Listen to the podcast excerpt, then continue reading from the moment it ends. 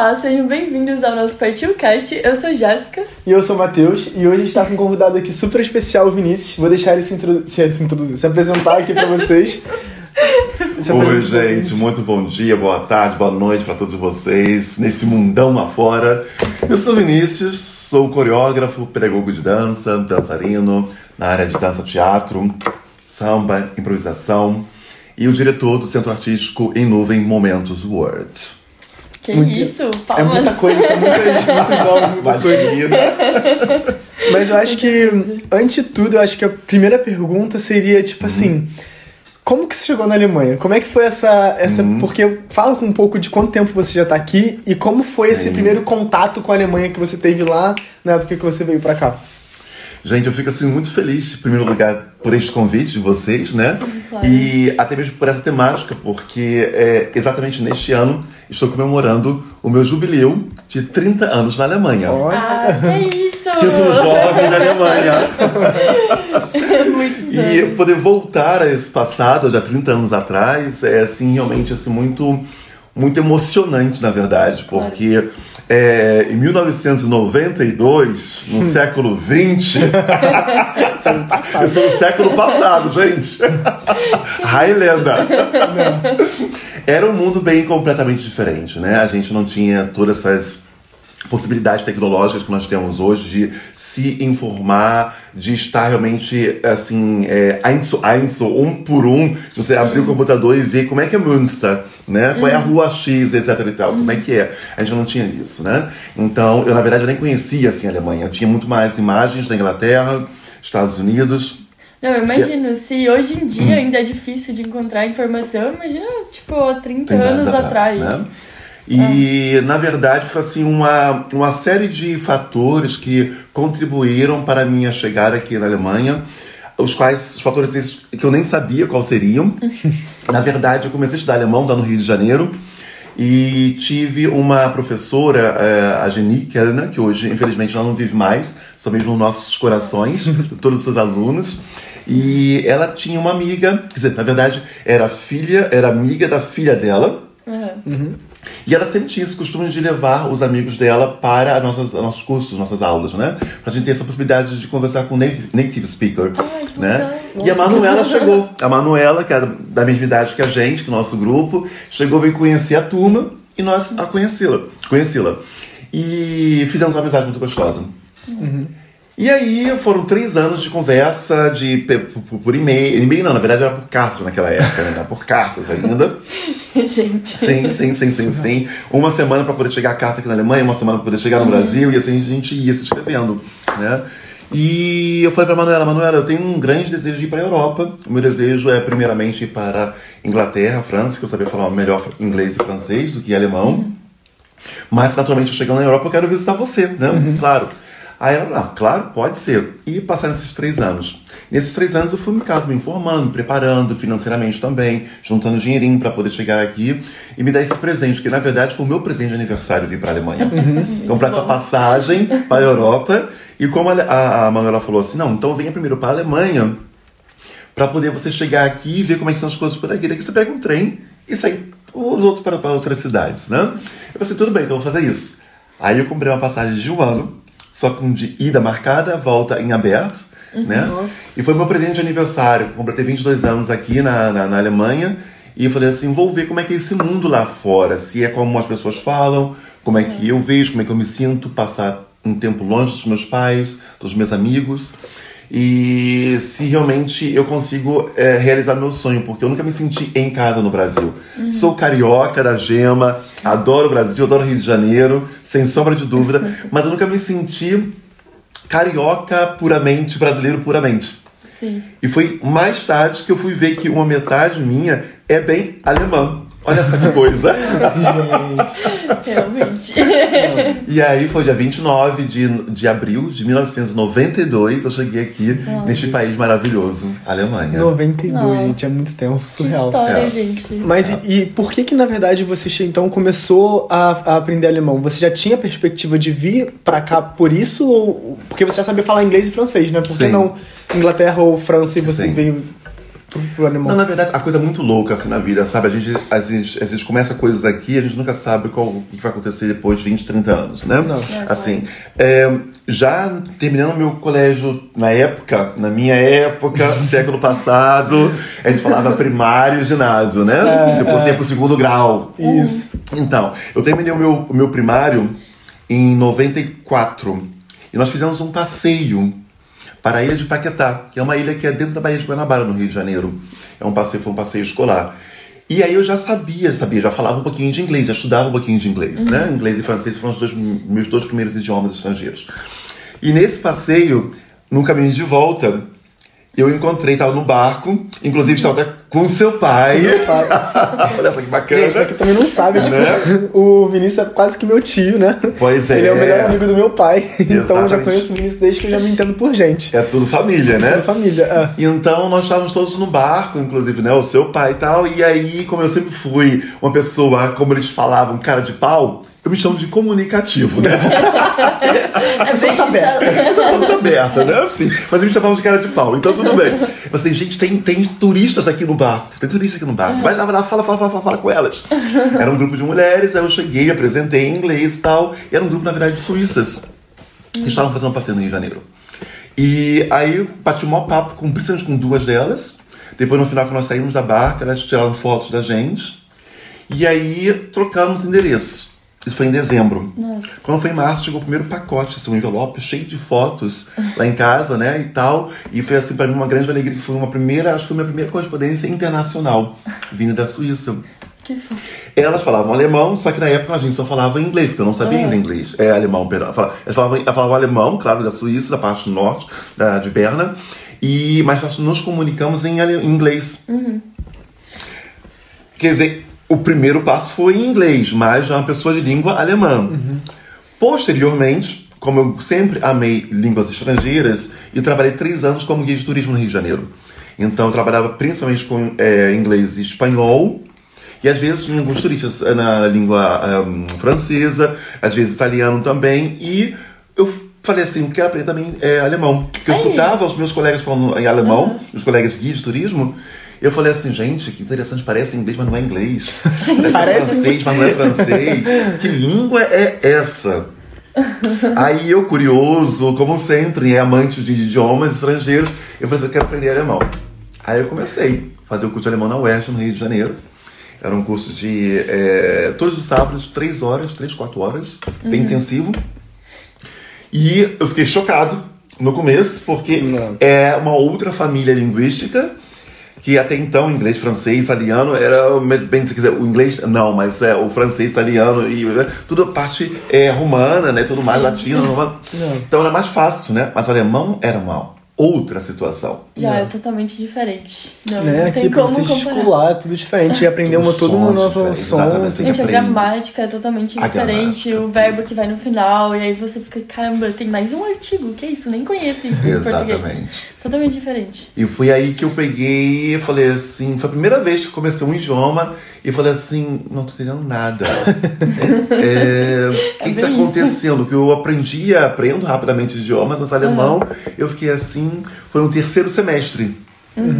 Que eu tive assim, a impressão que eu tava começando a entender a alma da língua alemã. Ok, é. Aí eu comecei a entender como algumas coisas funcionavam. E mesmo assim, era, o mundo era muito longe, muito distante.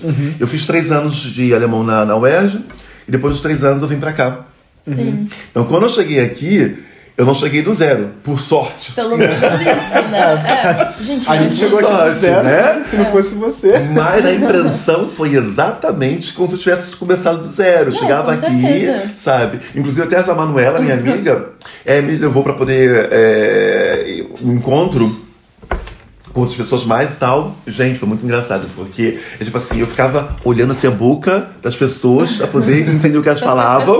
Olhava pros bem olhar pra boca pra poder entender a frase, né? Nossa, tem, tem que prestar muita atenção no que a pessoa tá falando. Sei. Tipo assim, e aí esperar a pessoa terminar a frase pra entender, tipo, o que, que é exatamente, porque tem verbo que é separado. E aí você só entende depois de terminar a frase. Exatamente. É muito pior. Quando no final da noite, quando nós fomos embora, eu falei assim, Manuela, eu tô morrendo de dor de cabeça. Ela, o que aconteceu?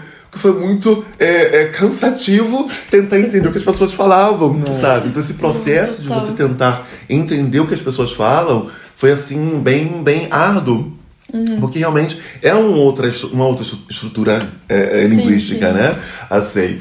Mas com o tempo e naturalmente vivendo aqui, a gente vai aprendendo com uma facilidade e uma rapidez muito grande. né? Exatamente. Maior. Agora, uma coisa que eu achei muito interessante que você falou no início, quando você ainda estava no Rio de Janeiro, bem Sim. antigamente, né? Você estava trabalhando como guia. Sim. Eu acho que isso é uma ótima eh, possibilidade para várias pessoas também que querem aprender novos idiomas e entrar em contato com pessoas internacionais para começarem talvez a trabalhar nessa área enquanto estão no Brasil mesmo, né? Sem dúvida. Ou com, é, Sem dúvida. Assim, Uhum. é, eu não entendia com meus 18, comecei a trabalhar com 19 anos como guia de turismo. Sim. Né? Então fiz uma formação de guia antigamente na, foi no Senac que eu fiz. ah, que legal. Deve Ensinar. ter até hoje, né? Tem, sem dúvida, sem dúvida. assim. Formação tem guia é, local e guia nacional. E até mesmo também internacional e tal. Eu fiz Uhum. Nossa, guia local do Rio de Janeiro. E eu sempre gostei muito de história, eu sempre gostei muito Uhum. de idiomas. E naturalmente de é, da cidade, aprender um pouquinho da história da cidade e esse contato com estrangeiros, né? Uhum. Assim. Então eu falei assim, eu vou tentar começar primeiro nessa parte de turismo, como guia de turismo. E eu, por sempre, é, eu não sabia que existia a palavra cosmopolita. na época ainda. E na verdade era o que eu, eu sempre fui. Eu sempre gostei de estar com o pé no mundo. Eu sempre me senti um pouco do mundo. E não só entre aspas Brasil, brasileiro. Entende? Me sinto um ser do mundo.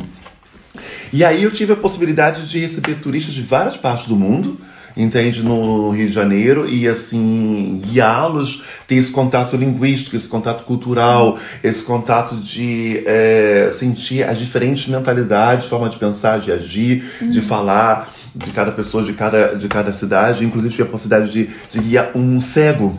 Nossa. Foi super interessante também, Deve porque ser, sim. quando eu recebi o, o, o como é que se chama, o mapinha dele, olha, você vai chegar, não me lembro o nome dele, se era John, era em inglês, e vai chegar no voo tal, hora, tal dia, tal no Rio de Janeiro, Galeão, e e aí tinha uma observação, ele é, é deficiente é, visual, cego, aí eu falei assim, gente, mas eu não fiz uma especialização para guiar uma pessoa é, sem visão, como é que é isso?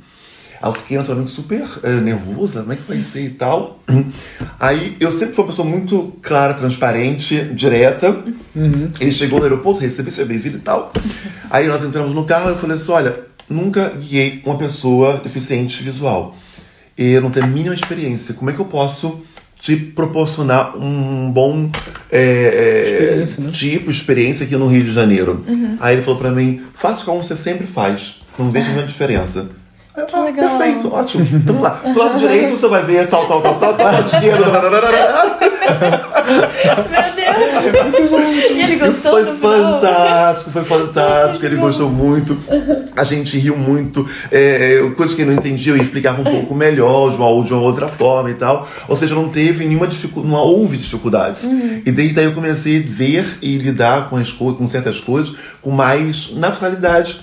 Porque é exatamente isso, sabe? Acho que a vida tem muito disso, de você ser muito natural da, é, da forma que a vida própria é. E você vai ser jogado sempre, principalmente aqui na Alemanha, vamos supor, você sempre vai ser jogado em situações, vamos dizer, que você tem que improvisar. Você não Exatamente. fez um curso da vida pra saber como é que você vai lidar com certas situações. Porque você morando em uma cidade diferente já é, já vai ser um costume diferente no Brasil. sim. Quanto mais num outro país, você vai Sim. começar a lidar com situações que você nunca lidou e você vai vai estar lá pra jogo. Vai ter Exatamente. que saber, tipo assim, tá, agora eu vou ter que me virar, vou improvisar, vou Uhum. usar experiências passadas. Então eu acho que isso é, é aqui, estando aqui na Alemanha, você já aprende bastante esse molejo, assim, de tipo como você vai resolver as coisas e Exatamente. tal. É basicamente isso que você falou também.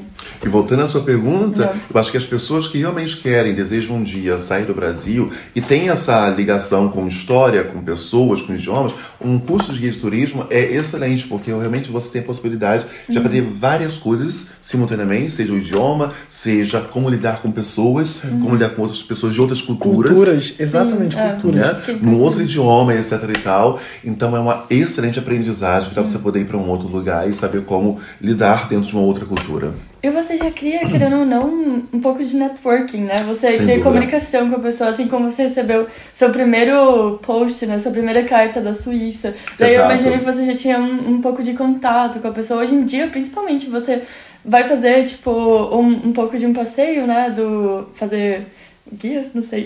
Vai guiar. né? Guiar, Você vai sim. guiar a pessoa e aí você já vai poder trocar o quê? Instagram, WhatsApp. É Exatamente. muito mais fácil, né? Muito Hoje em mais. dia. É. Na minha época, a gente Exatamente. trocava primeiro o endereço. Sim. Aí você, no caso, na hora que você tinha, tempo, você parava pra escrever uma carta. E você não escrevia uma carta de duas, três, quatro linhas, beijo, abraço, tchau. Era uma carta. Você vai contar, você vai explicar, né? Você vai preparar aquela carta, você vai pro correio, você põe a carta, você espera uma semana, dez dias chegar do outro, no outro lado do mundo.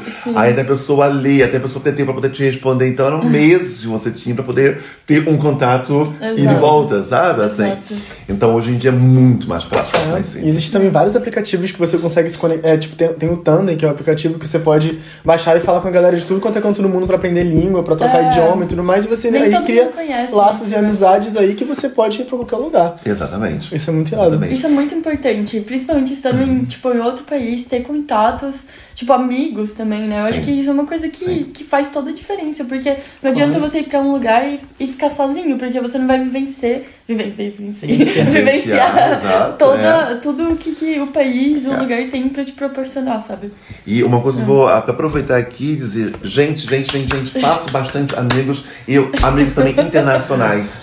É isso. Porque isso é, sabe, assim, ter amizade primeiro é uma coisa que não tem preço, né? Não. Não tem preço. E, inclusive, até é, voltando até mesmo às minhas amigas suíças, que temos contato até hoje com elas.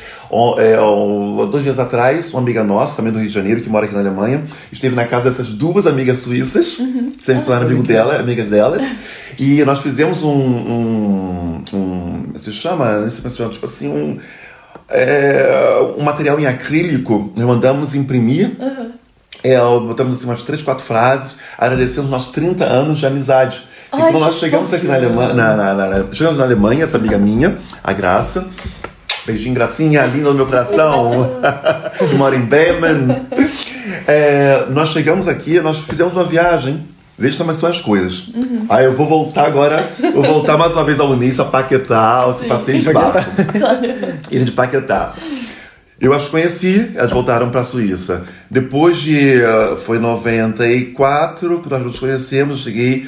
É, não, 84. 1984 nós nos conhecemos. Em 92 eu vim para a Alemanha. E a Graça me veio nessa mesma época. Fizemos uma viagem a Roma.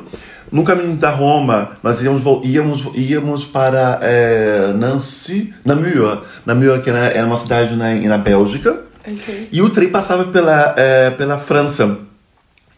E aí, na época, a França ainda exigia visto para brasileiros. Hum, ok. Só que, primeiro, nós não sabíamos que o trem fazia o trajeto Suíça, França, é, Bélgica. E como nós também não, tínhamos intenção de passar a parar na França, nós nem procuramos é, visto, ter, Sim, é, claro. pedir visto, né? Só que quando chegou em Basel, é, o, o trem ia fazer Basel e entrar pela, pela França para poder ir para Bélgica.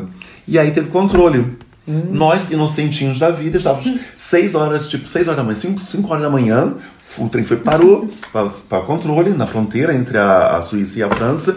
E aí apresentamos nosso passaporte, estávamos em dia, só que não com visto da França. França. Fomos pedidos para sair do trem. Nossa. que rolê. E a gente não sabia por quê e tal, tal. Aí eles falaram, não, que vocês, no caso, não têm é, visto para poder é, estar, passar pela França. Mas nós não vamos querer ficar na França, nós vamos só apenas passar. Não, não, mas tem que ter um visto mesmo assim mesmo, né? Passando pela França. E aí, perdemos o trem. Nossa, sim. E tínhamos que, para poder ir para a Bélgica, nós tínhamos que pegar uma outra conexão para poder, eh, passando pela Alemanha, dando uma volta assim, para poder ir para a. Bélgica. E eram 5, 6 horas da manhã. A gente novinho, a gente novinhos aqui na, na, na Europa e tudo mais.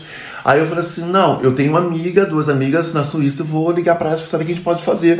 Estamos aqui em base às 6 horas da manhã e tal. Aí eu liguei para elas, acordei. Aí ele falou assim: não, em primeiro lugar, venham para aqui para Berna.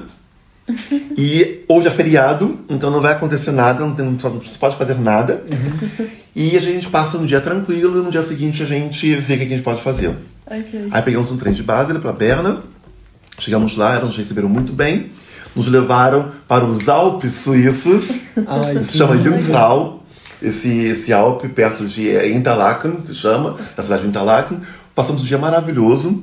E no dia seguinte, no dia 29 de maio, era o aniversário da Graça. E foi muito bacana, porque para a Graça, elas duas eram desconhecidas. E para mim eram já conhecidas amigas, só que eu tinha planejado de encontrá-las mais tarde. E acabou nos encontrando nesse dia e no aniversário da Graça. E elas fizeram uma festinha pra Graça. Ah, que bonitinho. E a Graça foi, esteve agora dois dias atrás, exatamente em Pena de novo, no aniversário dela, e levou esse nosso presente em comemoração dos nossos 30 anos de chegada aqui na Alemanha. Que Quando legal. ela as conheceu, que eu já conheço já há muito mais tempo ainda. Né? Assim. Então, quer dizer, voltando ao assunto da amizade, a gente nunca sabe o que vai acontecer daqui 10, 20, 30 anos, entende? E essa amizade é uma coisa assim, muito importante. Com certeza. E segundo também, a gente tem amizades internacionais, a gente começa a aprender é, a conhecer o mundo de uma forma diferente, sabe? Então acho que assim, é muito importante não ter medo do desconhecido e desse desconhecido pessoa muito menos. Porque acho que todos nós no mundo queremos. É, o que a gente quer enquanto ser humano? A gente quer ser bem recebido, a gente quer ser bem tratado, a gente quer ser bem respeitado. Então, no momento que a gente encontra pessoas indiferentes de, da, proveniência, da proveniência, Herkunft, né? é da, da origem das Origem, pessoas, origem, né? é. né? Se vem do Japão, se vem da Índia, se vem dos Estados Unidos, se vem da, da Ruanda, é, todos querem ser é, bem tratados, educados e respeitados. Tendo isso, a gente desenvolve amizades fantásticas. E mesmo que essa amizade seja, no caso, um momento único de um dia, dois, três dias de conhecimento e depois a gente nunca se encontre, mas o que conta é esse momento. É o momento, isso. né? Momentos. Momentos. Momentos. Exatamente. É. Pra quem não sabe também, você quer explicar talvez um pouquinho como que você trabalha com momentos, já que a gente já tá citou aqui Ah. pra galera ficar ligada. Sim, com prazer, com Sim. prazer. É como eu falei anteriormente, é, hoje sou diretor do Centro Artístico em Nuvem, Momentos Word, se chama. E tudo começou também de uma, de uma outra forma. Na verdade, eu comecei como um projeto de performance, dança, teatro, Momentos Viena. Porque no decorrer desses anos aqui na, na Europa, eu comecei eh, a ensinar, eh, fazer workshops em várias cidades europeias. E também a trabalhar em outras universidades, não só aqui de Muniz, mas como também em Viena, eh, em Klagenfurt, em Salzburg, Innsbruck, etc. Mas em várias cidades eh, austríacas. A Áustria passou até a ser minha segunda casa, assim, segundo país da Europa. E na Universidade de Viena, é, no departamento de estudos de esporte, tem vários cursos. São- É fantástico, porque você tem aqueles esportes típicos dentro do que se entende como esporte, até outros mais, como dança, por exemplo, que também pode ser visto como, como é, esporte, mas também pode ser visto como um algo mais artístico, mais para o seu bem-estar, digamos assim. E eu ensinava já há alguns anos é, samba e dança-teatro. E eu vi que faltava um curso, ou melhor, melhor dizendo, depois de um final de semana de dança-teatro, por exemplo, sempre a gente tinha uma pequena performance entre a gente mesmo no próprio grupo. E eu achava tão fantástico o que a gente conseguia fazer num tão curto espaço de tempo, que eu falei assim, gente, eu gostaria de ter uma possibilidade de me aprofundar, ter um pouquinho mais de tempo com as pessoas. E, principalmente, desmistificar essa questão de, tipo assim, ah, você vai poder ser dançarino, você conseguir fazer uma performance tem que ser dançarino, tem que ter uma, uma, um curso preparatório para dançarino, você tem que ter corpo X para ser dançarino ou dançarina, você tem que, é, sei lá o que, você não, não precisa, qualquer um pode dançar. Ai, que legal. Qualquer um pode dançar. Indiferente do, do teu corpo, indiferente da experiência de dança, indiferente Da idade. da Ah, eu idade. acho isso muito legal, sabe? Porque eu mesmo, por exemplo, eu me sinto. Assim, eu gosto de dançar quando eu tô sozinha, tipo, Uhum. em casa, mas eu fico pensando, caramba, não tem como. Nunca na minha vida eu conseguiria fazer, tipo, uma apresentação ou participar de alguma coisa, tipo, em conjunto, porque eu tenho muita vergonha, sabe? Então eu acho que isso é uma. A partir de hoje, vamos cortar, quebrar essa vergonha. Venha para os meus cursos. É isso. Mas isso é muito legal, é interessante saber que, tipo, qualquer pessoa, sabe, pode ir lá e tipo, alguém que tem um sonho com isso, Sim, né? Alguém sim. que, tipo, sempre quis fazer, chegar lá e fazer, sabe? Tipo, sem medo. Sem se sentir medo, confortável. Eu acho que isso é muito importante, né? Uma das, uma das, tarefas de vida que eu encontrei na minha vida é, tipo assim, desmistificar muitas coisas que a gente diz, Sim. ah, não pode ser, ah, é difícil, é impossível, sei lá o quê. Eu É. gosto de desmistificar esse tipo de coisa. Isso é bom. Porque sempre tem um caminho pra tudo, É, sabe? claro. Só mesmo como, como o ditado, só mesmo pra morte que não tem um caminho de volta, né? É. Mas fora isso, a gente consegue um caminho. Então, uma é uma questão, essa questão da dança, o que é dança e quem pode dançar. Uma outra questão, tipo assim, é você construir um espetáculo de dança. Geralmente o caminho mais típico é você, no caso, pedir um patrocínio, receber esse dinheiro de patrocínio, aí você, no caso, contratar músicos, contratar dançarinos, contratar pessoal de, de som, de iluminação, etc e tal. Esse é o caminho típico. E eu falei assim, não, gente, tem que ter um outro caminho possível não dependente do dinheiro. Não que a gente não queira ter dinheiro, mas independente do dinheiro para que as coisas acon- aconteçam. E foi daí que eu comecei a fazer a concepção desse, eh, desse novo projeto de performance dança teatro, que é o Momentos, foi o Momentos Viena, por ter nascido na cidade de Viena, porque eu falei assim, olha, nós temos a estrutura aqui, o local, o estúdio de dança. Tem a outra parte que sou eu, enquanto coreógrafo, enquanto professor de dança. Então agora vamos tentar trabalhar de forma coletiva, que é uma coisa que eu amo fazer, porque para mim o século XXI é exatamente isso, é o coletivo e recíproco. A reciprocidade e coletividade. Então, eu conversei com o chefe da minha departamento de, de dança da Universidade de Viena e falei assim: eu gostaria de fazer, eh, conceber um outro, um outro tipo de projeto. Um projeto no qual a gente começa aqui, aqui dentro da universidade, do que é o, um tema X, que a gente queira desenvolver na parte da dança, de uma forma artística, e levar isso para um palco, um teatro profissional aqui de Viena. Como é que a gente pode fazer isso? Aí ele falou para mim, olha, se você, no caso, colocar a mão na massa e fizer o espaço, a administração está aqui para você. Que legal. Eu falei, Eu acho, eu acho isso uma coisa muito da hora aqui na Alemanha, que eles dão. Na Europa em geral, né? É, na Europa, assim. Que eles te dão a oportunidade de você trabalhar nos seus projetos, sabe? Tipo, Uhum. você tem uma ideia, você tem alguma coisa, você tem espaço pra isso. Vão ter pessoas que vão te patrocinar, vão ter pessoas que vão te ajudar, Sim. te consultar e te dar o caminho. Dá um sabe? espaço, né, pra você É, poder fazer as coisas. eu acho né? isso, tipo, é surreal. Surreal. E, e para vocês dos startups, né? Essas novas ideias, etc e tal, gente, acreditem, acreditem e Sim. continuem fazendo, porque as coisas Não. acontecem. E foi assim que aconteceu na minha época. Isso foi há 2011, há 11 anos atrás, quando eu comecei com essa ideia, sem ter qualquer ideia de tipo um startup, né? De montar uma É. firma, uma coisa assim. Eu acho que há 20, 30 anos atrás nem existia Nem esse muito nome. tempo, Muito menos. É, né? Esse termo nem existia. Entende? E há 10, on- 11 anos atrás, já estava começando essa questão de Sim. startup, só que eu não tinha a mínima noção. Eu fui, Claro. fiz o meu caminho, sabe?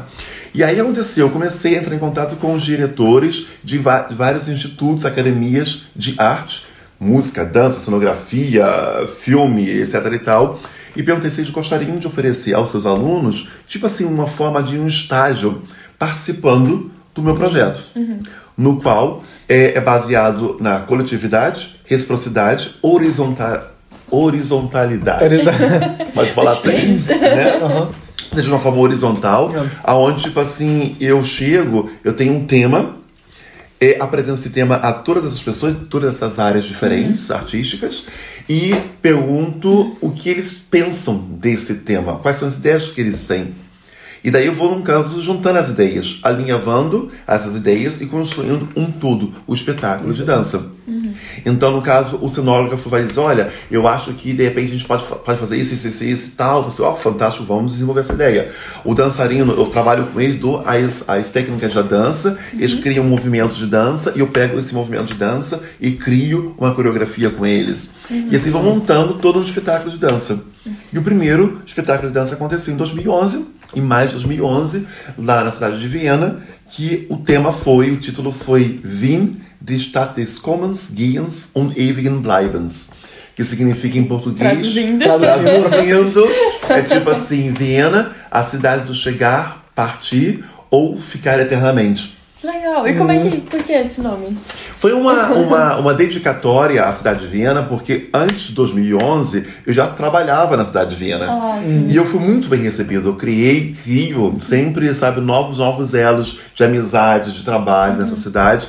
E eu consegui construir, inclusive, este projeto, Sim. que nasceu como um projeto dentro da cidade de Viena, onde eu não moro, só vou só trabalhar Uhum. né, na universidade.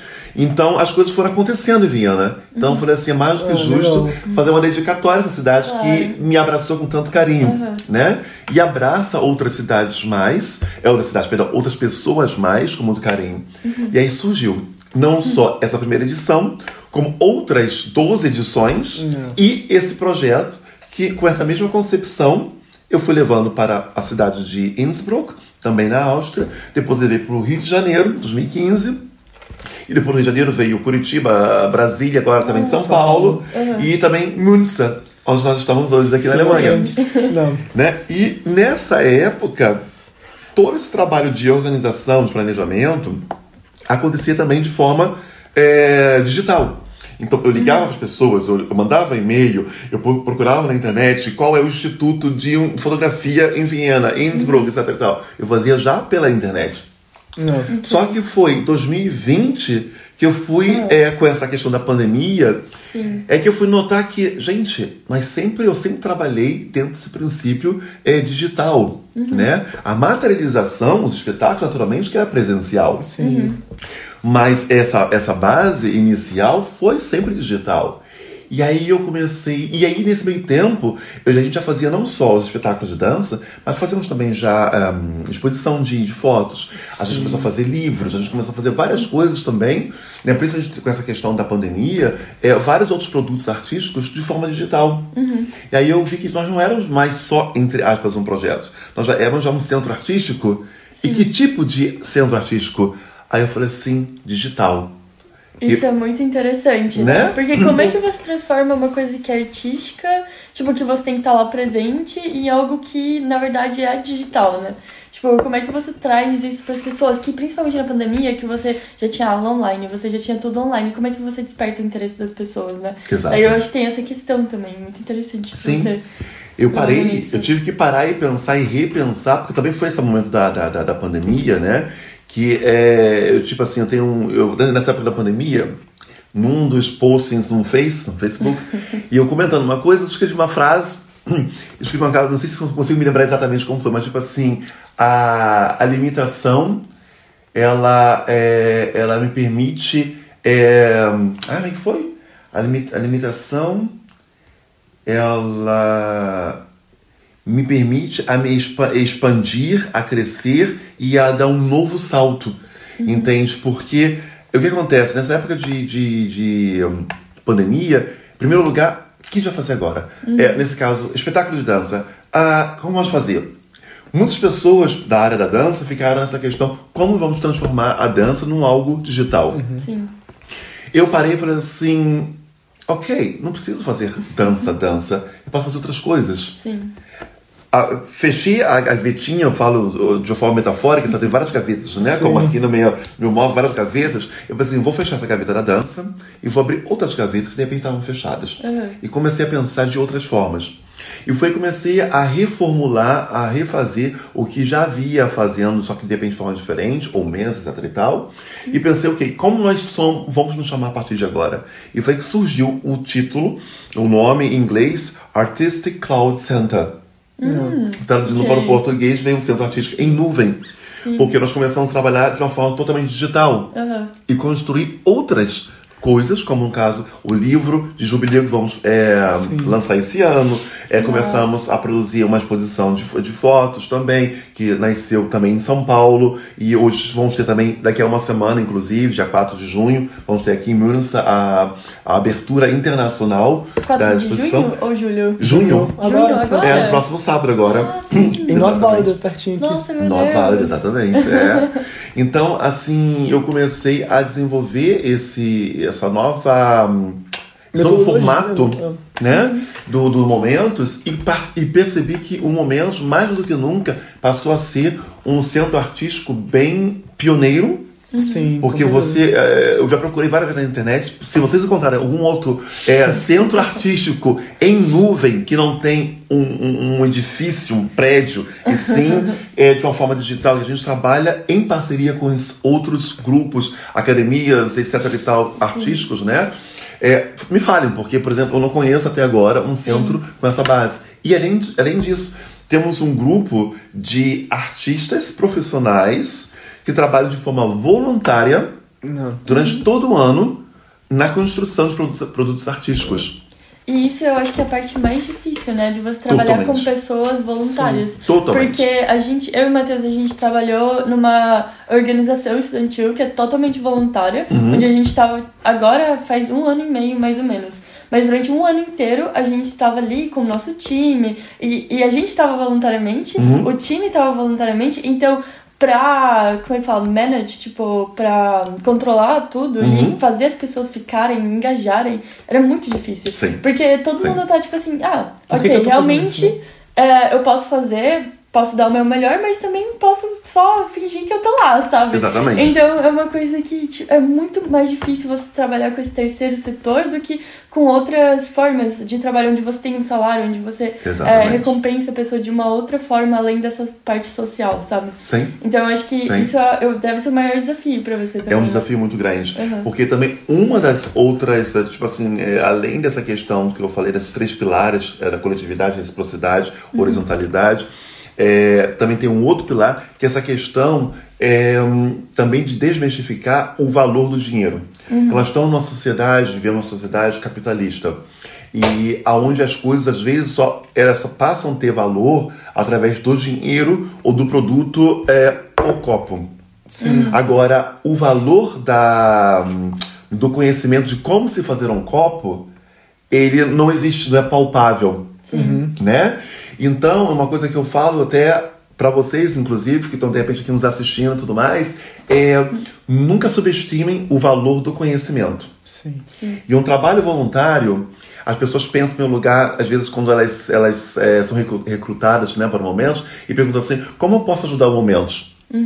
Aí eu falo assim: vamos aprender a partir de hoje que a palavra ajudar, ela não está no nosso contexto aqui do momentos. Porque você ajudar, você ajuda uma vez, você ajuda uma segunda vez, de coração e tudo mais. Chega uma terceira vez, você começa a cansar, e é só uma mão de uma só via. Sim. A reciprocidade é quando você, no caso, você doa, mas você recebe. Não. E quando se trabalha de forma voluntária, aonde não é uma prestação de ajuda, de serviço, e sim você tem uma plataforma onde você pode aprender, se desenvolver, que é o caso do momento, que no caso eu falo, olha, nós temos, por exemplo, um material gráfico, as nossas, é, a nossa, nosso estilo é esse. O que, que você pode criar dentro desse estilo? E aí você, no caso, começar na universidade, eu aprendo a fazer isso, isso, isso, tal, técnica e tal, então eu posso é, praticar essa técnica usando essa possibilidade de criar com a minha própria autonomia dentro desses padrões do momento um material X. Então você tem a possibilidade de se desenvolver, usar, treinar o que você É. aprende na universidade, né, e criar ser um autossuficiente, ser autossuficiente. Então é isso que eu acho bacana, essa reciprocidade. Entende? Então, vocês tendo essa possibilidade de ter, trabalhar num lugar onde você vai trabalhar de uma forma voluntária e poder se engajar, se desenvolvendo, então isso eu acho perfeito, É, sim. sabe? Porque esse é um valor que você tem, que você recebe, que não tem preço, Sim, com certeza. né?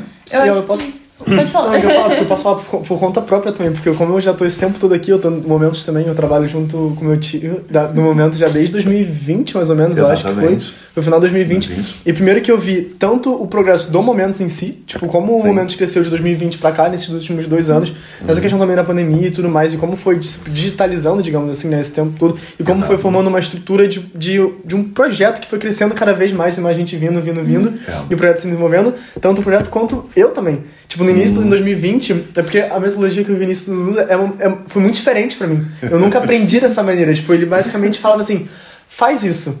E aí quando a gente fa ele fa nesse, quando ele fala faz isso, eu faço do- de um jeito que às vezes não tem nada a ver com o que ele tinha pensado, só que ele não me fala o que ele pensa, pra eu poder desenvolver o que eu acho que ele pensa, depois eu trazer essa ideia, que pode ser uma ideia totalmente diferente da que ele pensava, que depois essas ideias vão se completar e formar uma terceira É. ideia. Exatamente. Sabe? E é muito surreal como, tipo, e também durante o espetáculo em si, como o espetáculo vai indo, eu, tenho- eu também vou acompanhando, tipo, os espetáculos quando estão nas universidades, e é muito surreal, porque ele faz isso com os dançarinos também, e aí é, chega lá e fala assim, ah, gente, eu quero falar, fazer uma coisa sobre esse tema, façam. A galera vai fazendo, gente, e quando no início, no primeiro dia, eu fico assim, gente, isso não vai dar certo. Como assim? De cada um fazendo uma coisa diferente, as coisas tipo, não estão nada juntas, assim e tal. Do nada, o negócio toma uma forma que formou uma coisa, tipo, coletiva e que deu Formou certo. uma coisa. Mas é, é muito, é uma metodologia muito legal, porque você, no início, quando você não conhece, você, você fica nervoso, você fica ansioso, porque você quer entender como funciona, você quer ver o processo, sabe? Só que no final, quando você vê como o negócio tomou forma assim, é muito gratificante. E você vê o espetáculo lá, assim, tipo, no dia, é muito gratificante. E são muitas coisas que eu aprendi que eu acho que são áreas que eu nunca teria aprendido se não fosse com o Vinícius também, sabe? Tipo, eu consegui me desenvolver tanto na área de, de vídeo, na área de projeção, na área de fotografia, na área de, de, de- até mesmo de falar, eu consigo falar melhor, assim, sabe? Aham. Que eu nunca teria aprendido se não fosse também com, com momentos. Então foi muito, muito bom essa experiência que eu Gente, tive ó, com esse momentos. aqui é o cara. Não. Eu, não, eu não queria dizer nada para dizer, para não dizer que eu tô puxando o saco do meu sobrinho, né?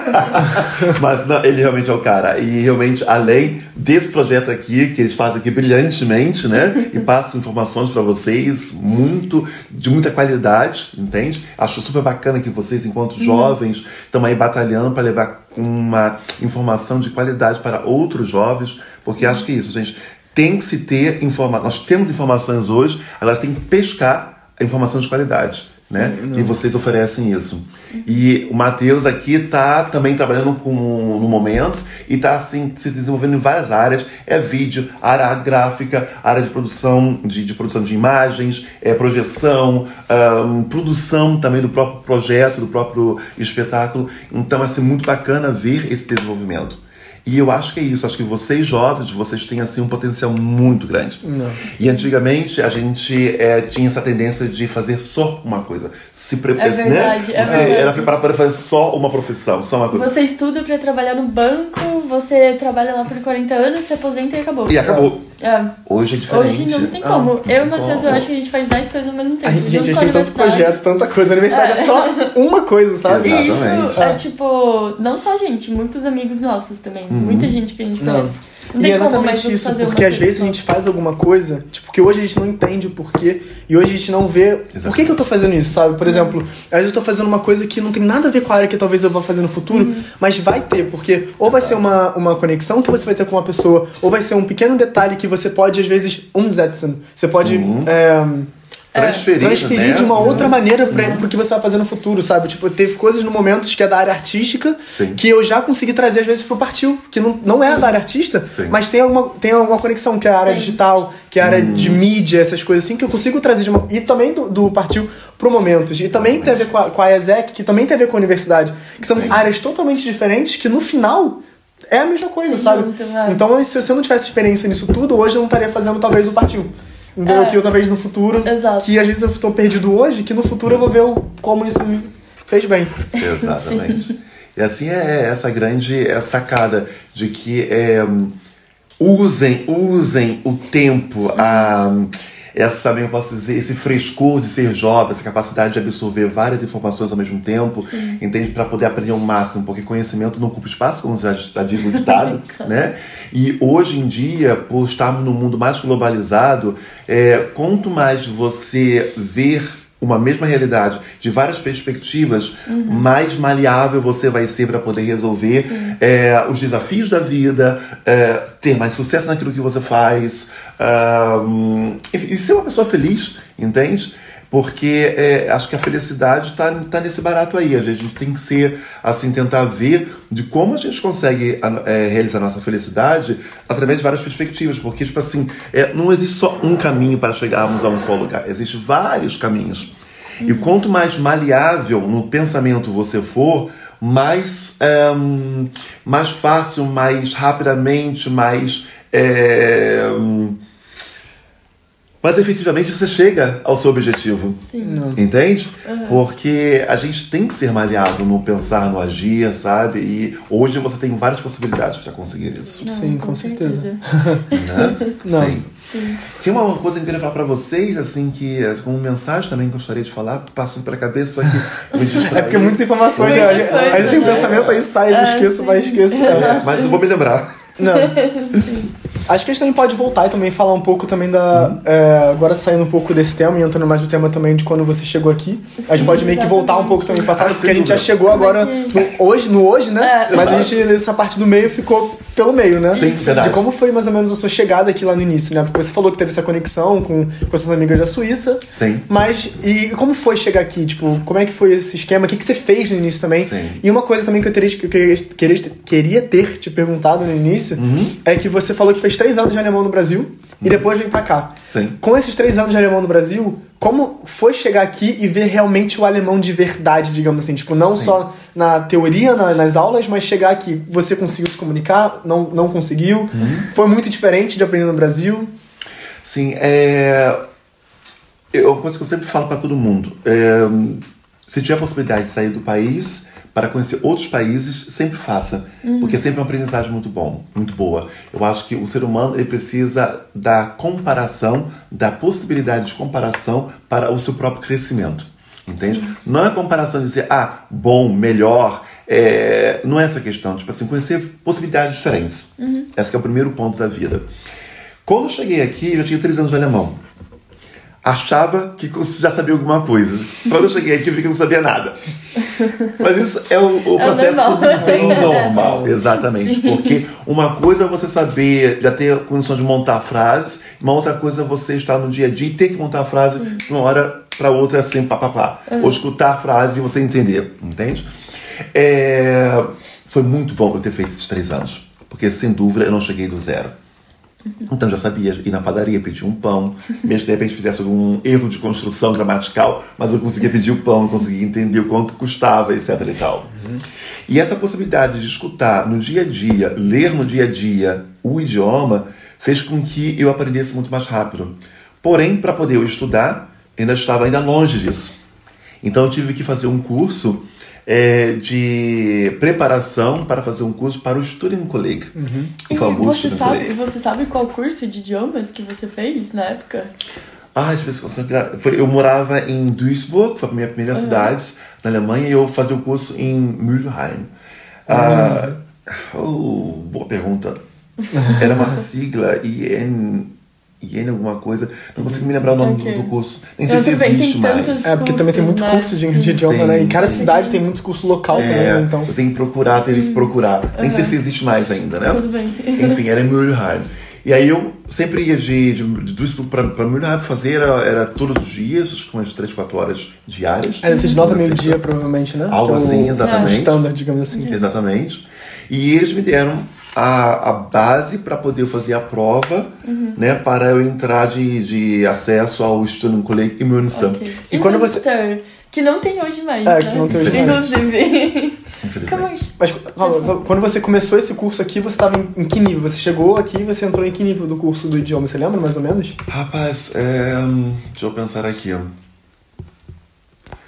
Eu não me lembro. Eu sei que tive tinha, tinha que ter um nível X para poder fazer o, a prova estudando colete. Que deve ser B1, B2, do B2, né? B2, é. Por aí. Uhum. Eu não me lembro mais na época qual era esse nível que eu tinha, mas eu sei que tinha que ter esse nível. Uhum. E aí eu fiz a preparação e passei na prova e entrei. Eu tinha na época, como eu entrei em agosto, eu tinha a possibilidade de ir ou para Aachen ou para Münster. Então tinha esses dois colegas, ah, né? Uhum. Que, tinham, que dava a possibilidade de você começar no meio do ano. Uhum. E aí eu preferi Münster porque eu tinha uma conhecida aqui, você, ah, Münster e não era tão longe de, de, de Duisburg. Aí eu vim pra cá e passei, vim pra cá e entrei. Aí foi também assim um desafio. Primeiro claro. que quando eu vim fazer a prova de Aufnahmeprüfung, né? Uhum. Pra, pra poder entrar, eu cheguei no castelo, que o castelo de Münster é a parte administrativa da, da universidade. Isso. Então a inscrição era lá. Então quando eu cheguei de frente àquele castelo, eu olhei e falei assim, nossa, que pretensão é minha de querer fazer parte deste mundo aqui. Nossa, surreal, né? eu acho que esse pensamento, às vezes. Porque é. isso é uma coisa que às vezes eu fico pensando, eu tô na universidade, todo mundo é alemão e eu fico assim, por que, que eu tô aqui? Tipo, como não, é que eu cheguei aqui? Não, como que eu cheguei aqui? É sério, é uma coisa. Tipo, a gente não deveria ficar se perguntando essas coisas, mas Sim. querendo ou não, a gente não fazia parte desse mundo. E aí Não. do nada passam-se alguns anos, três, quatro anos, e do nada você tá lá. Exato. Assim, sabe? Eu, é, é, suburbano do Rio de Janeiro, né? De Jacarepaguá, quem conhece, né? Do Baixo Jacarepaguá e tal, de uma família super é, é, é, classe média, média, média, média, assim, quase querendo cair pra baixo. Opa! Segurando. Segura! Entende? Chegar na Alemanha com a cara e com a coragem, sabe? Cara de pau mesmo, vai dizer pros meus amigos. E naquela né? época também, né? Naquela Porque- época. E de repente tá de, frente àquele mundo, aquele castelo que ele tem toda aquela imponência, né? né? De, de, de universidade, de Münster e tal. Não. Assim, meu Deus, será que euzinho aqui tenho condições, né? Mas eu sempre acreditei nos meus sonhos, sabe? Eu sempre acreditei- e nunca tive é, medo de batalhar pelos meus sonhos. E fiz a prova e passei. Então, quer dizer, depois eu fui ver, era parte disso. Aí entrei no Estudo em Colégio e, assim, muito bom. Professores de alta qualidade, sabe? E, assim, até digo, muitas pessoas têm vontade de, de repente, sair do Brasil e já ir para a universidade na Alemanha. É, gente, legal, se houver possibilidade, acho legal, mas assim, a possibilidade de estar no Student Colleague, pra mim foi assim, essencial e que eu é, sugiro para todo mundo. Por quê? Porque você não vai só, entre aspas, aprender o idioma alemão para poder entrar na universidade. Você aprende, além do, do, do, do, do idioma, você aprende também as outras matérias que vão ser a base para você poder ir para a sua área dentro da universidade. E além disso, você é. Tem a palavra que é exata para isso, estou tentando, tentando me lembrar agora. Você tenta se. É, não é nem adaptar, mas tem outra palavra melhor que adaptar. Adap- Integrar. E se assim. integrar a, a, a forma de, de pensar, de estudar alemão, um, os termos. é, né? é, exatamente, Sim, né? Que você vai aprendendo para poder, quando você chegar na universidade, você já ter isso já na cachola e poder já utilizar, entende? Porque você saber falar o alemão e já ir direto para a universidade não significa que você simultaneamente vai estar apto a estudar em alemão. É, é, isso é. E Que é isso é outro uma mundo. coisa que a gente sempre, Sempre fala. fala, viu, A gente gente? bate na tecla, porque é muito importante. Tem gente que manda mensagem pra gente, tipo, nossa, eu já tenho tal nível de alemão, se eu fizer transferências, eu posso entrar direto. Isso é uma coisa que, é, mesmo você conseguindo entrar direto, que nem você falou, vai ser Uhum. um, um- uma questão de você. Você vai querendo ou não, talvez perder mais ou menos um ano de adaptação, procurar apartamento, Uhum. a parte financeira, de, de tudo, porque é uma realidade totalmente diferente, não é? Exato. Não é a mesma coisa. Você precisa desse tempo. E aí a Alemanha pensou assim, pô, vai ter um student colleague onde essas pessoas que não estão acostumadas com o sistema de estudos aqui vão conseguir começar a se adaptar, tipo, aos pouquinhos, né? Então, Exatamente. é É um isso. baque eu muito grande, que- né? Porque é. também às vezes você pode chegar aqui na universidade sem ter passado pelo Student Colleague e ser uma coisa, um baque muito, muito grande pra você. Aí você assim, não é pra mim, vou desistir, É. vou embora, sabe? Exatamente. E aí tudo que você veio pra cá, você vai perder por não ter passado essa transição. E transições são muito importantes, né? Sim, Exato. Não vale a pena você chegar assim, querer já chegar na cara e na coragem, assim, né? É, para poder economizar esse tempo. É, economizar né? esse tempo. Então, é um tempo que, de repente, eu acho assim, pra, dependendo da pessoa, inclusive, até de repente não é nem economia de tempo. Passa a ser, na verdade,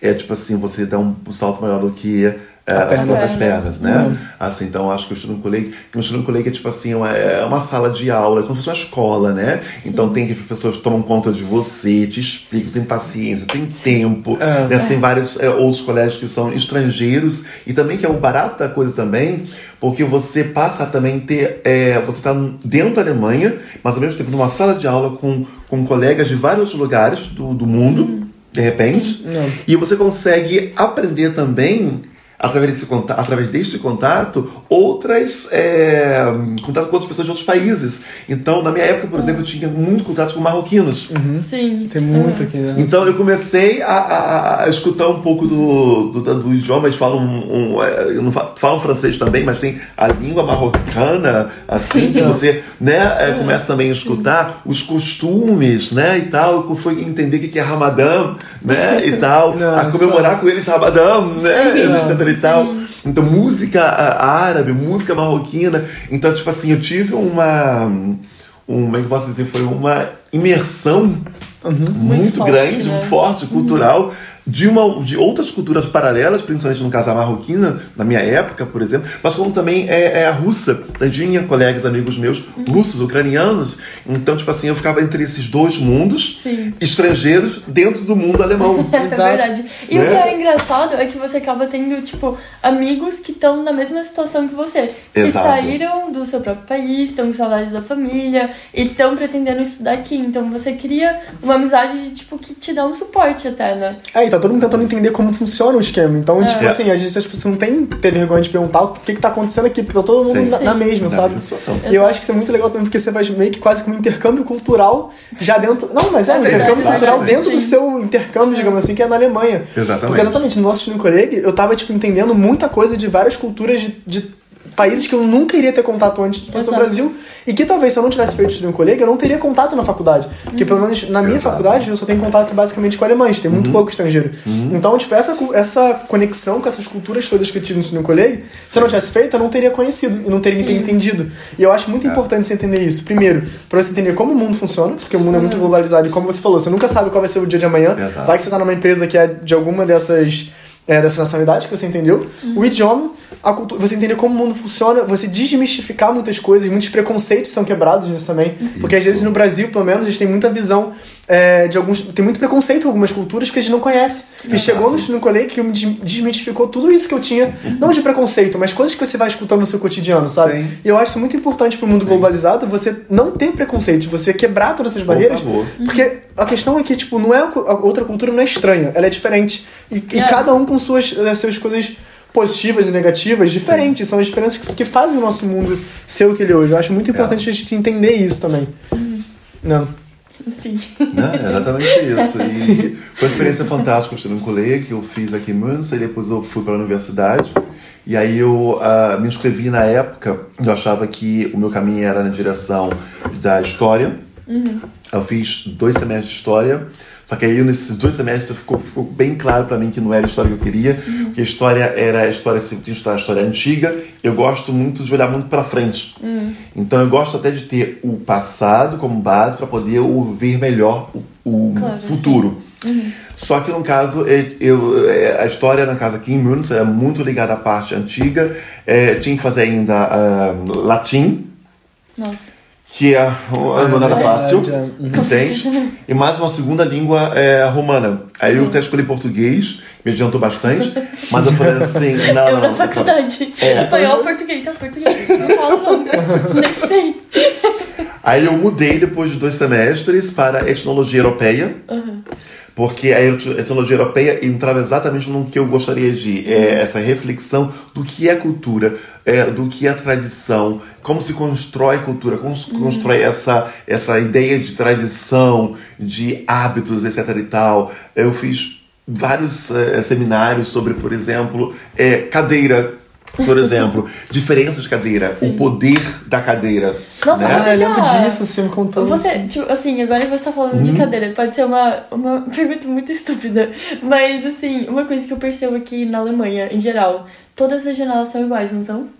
Em todos os lugares que você vai, Ah, todas as janelas sim, são, é. tipo assim, você abre assim, ou você abre assim, Sim, em todos os lugares sim. você vê janelas iguais. É, a Então, saber, Alemanha, eu ela conseguiu é, desenvolver um padrão para várias coisas, né? Sim. Começou a padronizar várias coisas, porque dentro desse padrão você tem condições de, por exemplo, você tem os, os tamanhos X de janela, então você tem esses, esses tamanhos X. Então, em Uhum. qualquer lugar da Alemanha você vai poder comprar Vai janela tamanho X, tarará. E ela, ela pode abrir, ela inclina ou ela abre assim. Sim. né?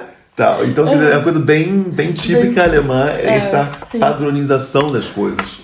Torna-se mais fácil, né? Porque senão você vai numa loja X, ah, quero tal tamanho. Ah, não tem. Ah, não tem. Ah, sim.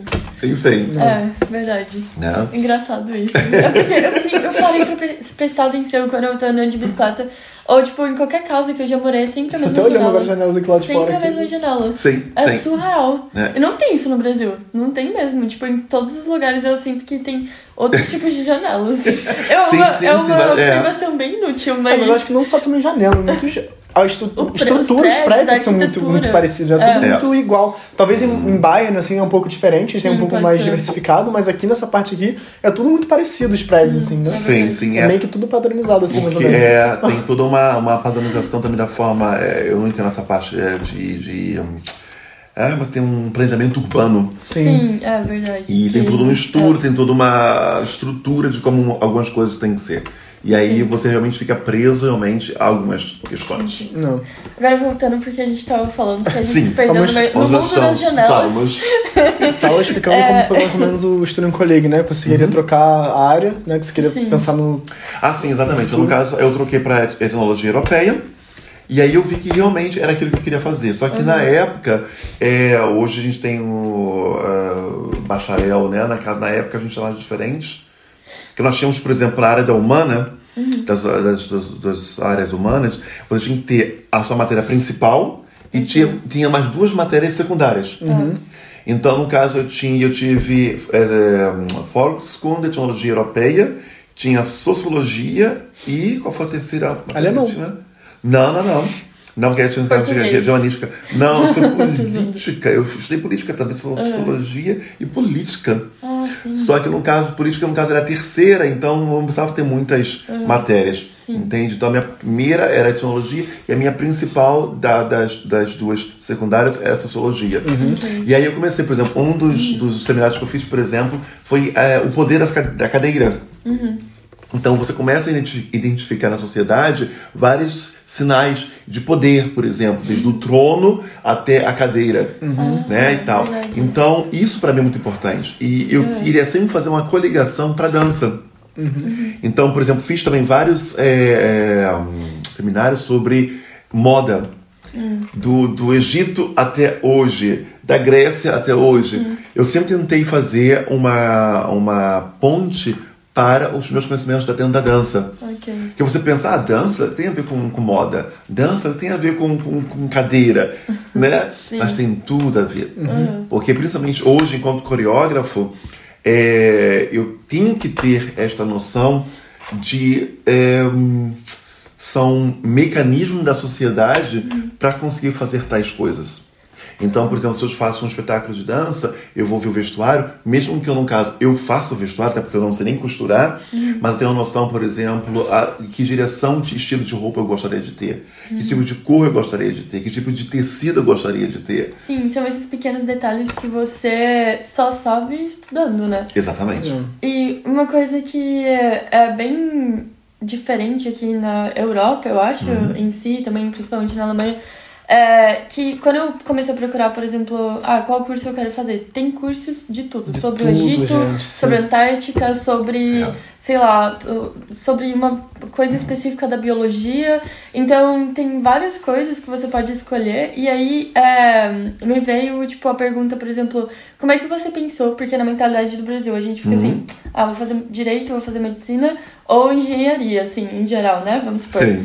É, eu sei que você já bem antes tinha é, esse pensamento de tipo, ah, guia turístico, história, arte, etc. Mas mesmo assim, é, de alguma forma isso te impediu ao chegar aqui pensar assim, não, vou estudar tipo é, é, etnologia, é, etnologia que você falou? Europeia, sim, É, sim. etnologia europeia, de alguma forma isso tinha no seu inconsciente, ou você pensava, ah, seus pais, por exemplo, na época te forçavam a você ir algum caminho, porque eu acho que hoje em dia tem, existe muito essa pressão sim. dos Uhum. pais direcionando a uma, a uma área e principalmente é, a questão de, de, tipo, a diferença cultural. Aqui Uhum. você vai fazer qualquer área e você vai ser bem sucedido, tipo, Uhum. você vai levar uma vida digna, você vai conseguir ter um salário para pagar as suas coisas, independente da área que você fizer. Medicina, artes, biologia, ciências, é, história. Então, como é que isso que Sim. moldou o seu pensamento? Te entendo. É, eu entendo que dentro da, da, da nossa concepção brasileira, é, a gente sempre procura o caminho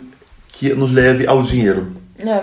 Porque o dinheiro é que vai pagar a tua conta, pagar o teu aluguel, blá, e a gente vive num mundo, no Brasil, onde é, é um capitalista, como, tanto quanto aqui, sendo que é, no Brasil ainda tem a questão do valor das coisas. Então, se eu tenho casa própria, eu tenho que ter casa própria porque, no caso, eu não quero ficar pagando um aluguel o resto da vida. Sim. O aluguel pode sempre subir de preço. E aí tem, tem uma casa. Então, tem um carro, porque as distâncias são quilômetros, são muito grandes, o transporte, transporte público é complicado, então tem que ter um carro. Então, as pessoas começam a ter, ter, ter, ter. E o conhecimento e a satisfação pessoal passam a ficar lá atrás. Bem atrás, Exato. é verdade. né? Os meus pais nunca me forçaram, nunca me induziram a fazer nada. Então, eu sempre tive uma grande é, possibilidade de fazer aquilo que eu quis fazer. E mesmo se tivessem, tivessem tentado ter essa, essa, essa influência, teria tido um grande problema, porque eu sempre bati na mesma tecla, com os meus 14, 15 anos, eu falei pra mim, A, eu quero ser uma pessoa feliz. Eu quero usar meu tempo nesta terra, neste mundo aqui, para ser uma pessoa feliz. B, profissionalmente falando, eu quero fazer aquilo que eu é, me sinta realizado para poder eu realizar outras pessoas, ajudar a realizar outras Isso é pessoas. incrível. Isso é Sabe? incrível. Porque é, desde aí eu já tinha já isso na cabeça e não sabia essa noção de coletividade e reciprocidade. Porque a partir do momento que eu sou realizado naquilo que eu faço, eu vou, eu vou realizar o meu trabalho de forma bacana, bonita para outras pessoas. E essas pessoas vão ser tocadas por aquilo que eu faço e vai ser um impulso para que elas também se realizem onde elas estão. Então é uma cadeia muito, uma cadeia, muito É. forte, né? Então eu sempre tentei ir em direção àquilo que eu queria fazer. O que eu sempre quis fazer, dese- desejei fazer, é dança. Eu sempre amei dança, né? Dentro de todo esse contexto cultural artístico. Só que na época também eu não sabia que para mim só existia só um caminho para ser dançarino. Né? É, é fazendo tudo que tem a ver com dança, fazendo é, de preferência da balé, por exemplo, e tal. E aí eu vi, ai, eu, eu- eu já tô já velho para fazer balé, ai, eu não tenho é, essa, sabe? E tal. Quando eu cheguei aqui, eu cheguei aqui com três meses, numa pura coincidência da vida. Eu estava em Essen, na estação de trem, escutei duas pessoas falando em português. Era uma alemã, uma, um alemão e uma brasileira. E aí, como sempre, cara de Cara de pau. Bem isso. Cheguei, me apresentei, comecei a bater papo com eles.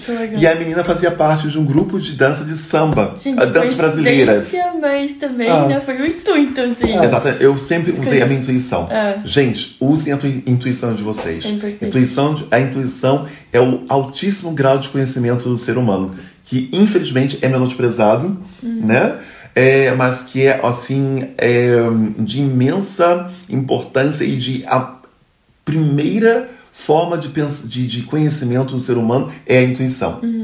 Entende? Então, é sempre usa a intuição. E foi essa intuição que eu cheguei, comecei a conversar com os dois, e na conversa ela falou: Ah, eu faço parte de um grupo de dança brasileira aqui na Alemanha. Eh, Eu estava em Essen, e ela morava também em Duisburg.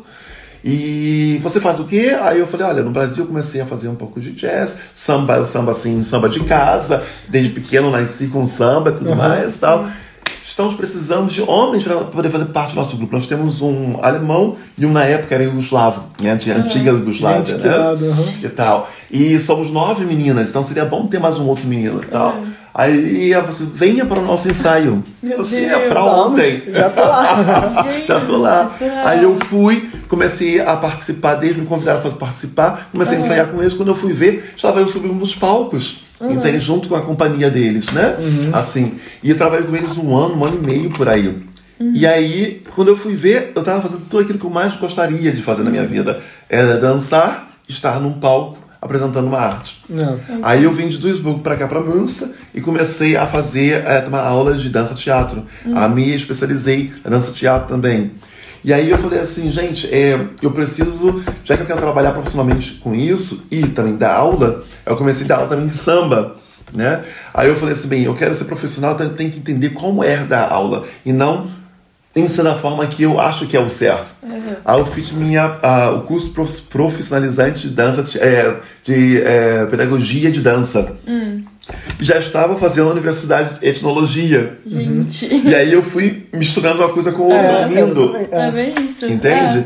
E aí, sabe, as coisas foram surgindo. Então, quer dizer, quando eu fui ver, a dança não era só a dança do movimento. A dança tinha a ver com etnologia, a dança tinha a ver com vestuário, a dança tinha a ver com a pedagogia de dança, a dança, sabe? Assim. Que, é que foi aquilo que a gente falou mais à frente, né? Você está fazendo hoje, esse conhecimento de hoje, pode ser que não, não tem nada a ver com o que você vai fazer Exatamente. principalmente no futuro, mas que vai ter influência que vai te ajudar a, a seguir aí, gente. Exatamente. É, é muito isso, gente. Conhecimento é tudo, gente. É tudo. Informação é É tudo. muito Importante. Não isso. Não pensem vocês que tipo assim, é importante é fazer dinheiro, ganhar dinheiro, até porque dinheiro não vem do nada, o dinheiro também vem do conhecimento, né? Que tá tudo muito bom. Estudem, estudem, aprendam, Aprendam. porque realmente conhecimento é tudo na vida. Sim, Não, exatamente. exatamente. E estudem da forma que der. Porque às vezes é, você está fazendo coisas como você falou, né? Você às vezes não tem possibilidade de ter uma faculdade boa ou de, não sei, ter ido numa escola boa, você tem como estudar de outras formas, com a experiência, com contatos. Com... Sim, gente, hoje em dia também essa informação tá tudo Exatamente, na internet, tá sabe? O que você internet. quer, você pesquisa, você acha muita coisa de graça, sabe? Muita coisa é, que você é, pode procurar. Eu fico assustado às vezes com as pessoas que falam assim: ah, porque eu tô sem dinheiro, não dá pra poder fazer um curso de inglês, tá difícil, apertado. Eu falo assim, vocês sabem como eu estava no meu curso de inglês? eu, por sorte, até então, meu pai conseguiu pagar meu curso de inglês, eu fiz cultura inglesa. A cultura inglesa era caro, continua caro no uhum, Brasil. Sim. Né, um dos cursos mais caros que tem, Brasa, não sei se existe ainda Brasa. Existe, mais, existe. Né? Brasa, Wizard, existe. Exatamente. E tal. Mas aí é tipo assim, é, era tudo com muito sacrifício. Eu não tinha essa questão de tipo, algumas famílias que de repente podiam ir para Inglaterra, passar uhum. uma semana, duas semanas no meio da Inglaterra. Não, era lá. Então o que, que acontecia?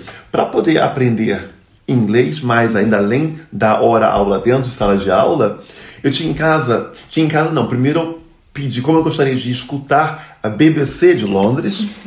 eu não tinha um rádio em casa que pegasse long wave, uhum. né? Ai, meu Deus. Aí eu conversando com meus amigos, né? Aí eu consegui, não sei nem quem foi que presenteou, era um rádio imenso, sabe? Tinha uma antena assim imensa e eu andava pela casa para poder conseguir a onda onde pegava melhor. Aí começava a escutar o inglês, né? Aí daqui a pouco sumia, tinha que ir pro outro lado da casa, sabe? Eu fazia isso também mais ou menos, só que não tanto assim, né? Mas eu também tinha um radinho que eu andava com a minha anteninha assim, fazendo tá Onde que tá o rádio? Exatamente. Uhum. Então, tipo assim, era um sacrifício a poder escutar a rádio BBC uhum. para poder aprender. Hoje em dia, amigo, temos cursos totalmente profissionais online no YouTube. Você entra lá, você vai de aprender graça. de graça. É. Então Nossa. dizer que ah, eu não tenho dinheiro para curso, ah, eu não posso. Isso para mim. E assim, o inglês é o mais básico do básico. O inglês Exato. eu acho que, tipo, se você não sabe, infelizmente não tem como você. Assim, tem como você vir para fora, mas em algum momento você vai ter que aprender. Eu acho Sim. que, tipo, não. por exemplo, isso foi um, um choque, assim, para mim. É... eu falo sempre, né? Porque, tipo, no Brasil eu falo, eu falo português, eu falo inglês, polonês, é... alemão agora e, uhum. tipo, eu entendo espanhol. Chegando aqui, prime... na primeira organização que eu entrei estudantil, tinha uma pessoa que já falava seis idiomas. Eu ficava assim, gente, quem sou eu? Nada. E no Brasil, tipo, você fala dois idiomas, três você já, já é, é, meu Deus do céu. Não. Agora aqui, você não é nada. Eu me sinto, tipo, inútil com Sim. cinco idiomas. Literalmente. Não, mas, essa... gente, eu não tô brincando. Isso aconteceu várias vezes. Tipo, em várias... Na, na universidade, não sei aonde. A galera aqui, eles terminam a escola, já foram pra Austrália, já foram pra para os Estados Unidos de aprender o inglês. Obviamente que, tipo, eles têm o privilégio de fazer isso. É, tem outra mentalidade, tem e etc, né? Mas para você entender que, tipo, como que é a concorrência fora, sabe? Não é Sim. uma coisa fácil. Sim. E o inglês, mano, se você tem a possibilidade de aprender inglês online, de tipo, de, de graça, sabe? Com youtubers que fazem isso, mano, vai lá e aprende. Não.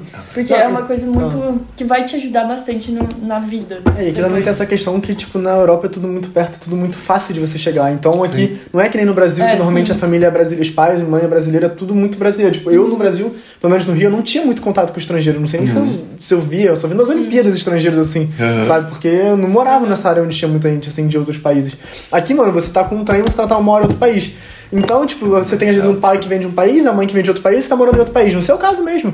Você, você é brasileiro, a Maia da Ucrânia e o Moritz é alemão. Então, Sim. o Moritz, que é o meu, meu primo, né? Exatamente. Ele já, ele já nasce com o alemão, que é a língua local, já nasce com português, já nasce com ucraniano, ou russo, não sei se ele falou os dois. Ele fala é, russo. Ele fala russo. Uhum. É, então já tem aí três línguas, mais o inglês, e já aprende na escola o francês. Já aí já foram cinco línguas assim, para começar, para nascer. É. Então aqui no Brasil você não, não tem muito essa é. vivência, não, não sei, que nem é. tem aqui, né?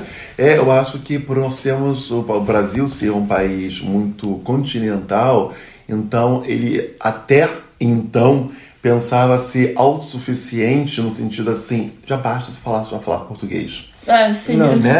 A gente não precisa sair, Até porque também até muito tempo atrás o brasileiro viajava bem menos por uma questão financeira. Hoje, por uhum. sorte, a situação já é bem diferente. É um mundo então, mais globalizado. Mais né? globalizado e tal. Mas até então é, era muito assim, muito só o português, né? Uhum. Ah, para inglês, ah, alguns, uns, algumas profissões específicas precisavam de inglês, uhum. mas se não, para que eu precisar de inglês? Um outro idioma? Exatamente. Né? Assim, é.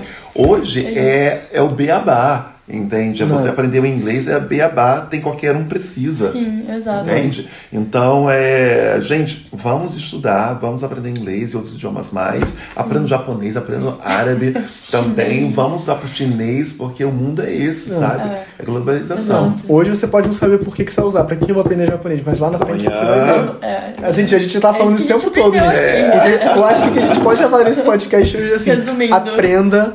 É, busque informação, porque e conhecimento. Sim, e eu digo uma outra coisa, sabe? É, eu trabalho também é, aqui na se chama é, Fachhochschule, que também é uma universidade, ou para a Universidade é, de Münster, ou na, na, na, Alemanha tem a Fachhochschule, que é paralela à Universidade da, na Alemanha.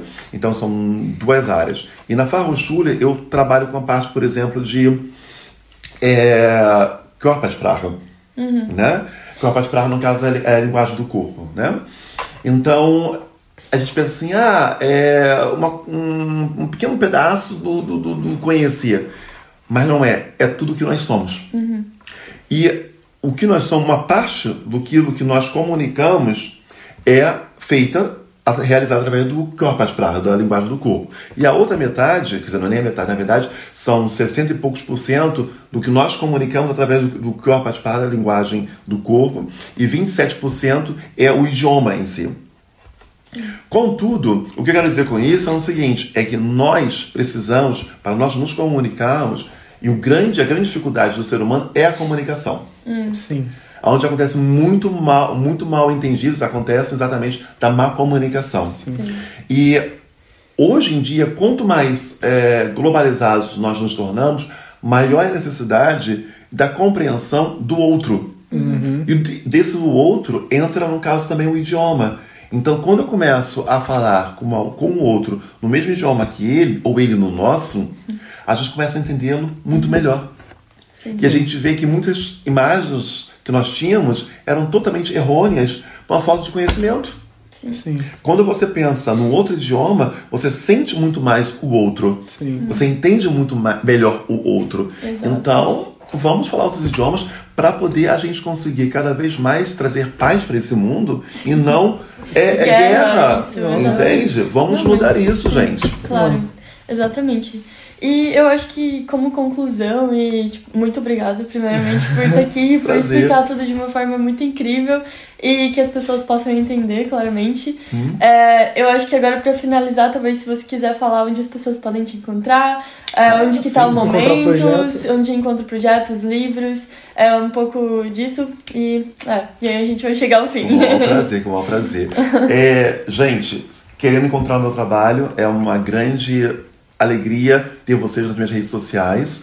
É, tenho a minha própria homepage, que é www.vinicius.de, DE para a Alemanha. Tenho, tenho, estou também no Instagram, claro, como Vinícius Coreógrafa em inglês, assim como também no Facebook, também com Vinícius Coreógrafa. É só buscar lá, vocês vão me encontrar rapidamente. O Momentos em si é o mundo em si, Não. ou seja, ele também tem a sua própria website, que é momentos-word.com com. No Instagram também a mesma coisa, Momentos Word. E no Facebook, no caso, temos sete cidades, momentos. É só procurar Momentos Rio, Momentos Curitiba, Momentos Brasília, Momentos Viena, Wien, que é em alemão, Momentos Münster, por exemplo. São Paulo. Momentos São Paulo, Momentos Sim. Brasília, ou seja, as sete cidades Momentos estão por lá também. Basta vocês procurarem e vocês vão nos encontrar. E será uma alegria poder receber uma mensagem de vocês, é um um aluzinho ou qualquer pergunta também, passe por lá, deixe uma pergunta, principalmente na página do Momentos, Word, no Instagram, por exemplo. Somos muito ativos por lá. E é isso aí. Eu agradeço a vocês dois, igualmente, por essa Sim. possibilidade de passar um pouquinho dessa minha experiência de vida, compartilhar com vocês. E sempre que tiverem perguntas, é, precisar de alguma coisinha, batam aqui na minha porta. É sempre um grande prazer, principalmente de incentivar vocês jovens né, a crescer, a aprender, a se desenvolver, porque este é o mundo século XXI. Vamos levar paz, harmonia ao mundo e acreditar nos sonhos, porque é a partir dos sonhos que a gente cresce. Assim é mesmo. isso, muito obrigada. Ah, muito obrigado, Vinícius. é, a gente que agradece e eu acho que foi incrível. Muito obrigado a você também que assistiu o nosso podcast até o final. Não esquece de se inscrever no nosso canal, seguir a gente no YouTube, em todas as nossas redes sociais. Se tiver alguma dúvida, tanto pra gente quanto pro Vinícius, só mandar uma mensagem pra gente por aqui. E é isso, até o próximo podcast, galera. Até mais. Tchau, tchau. tchau. Prazer.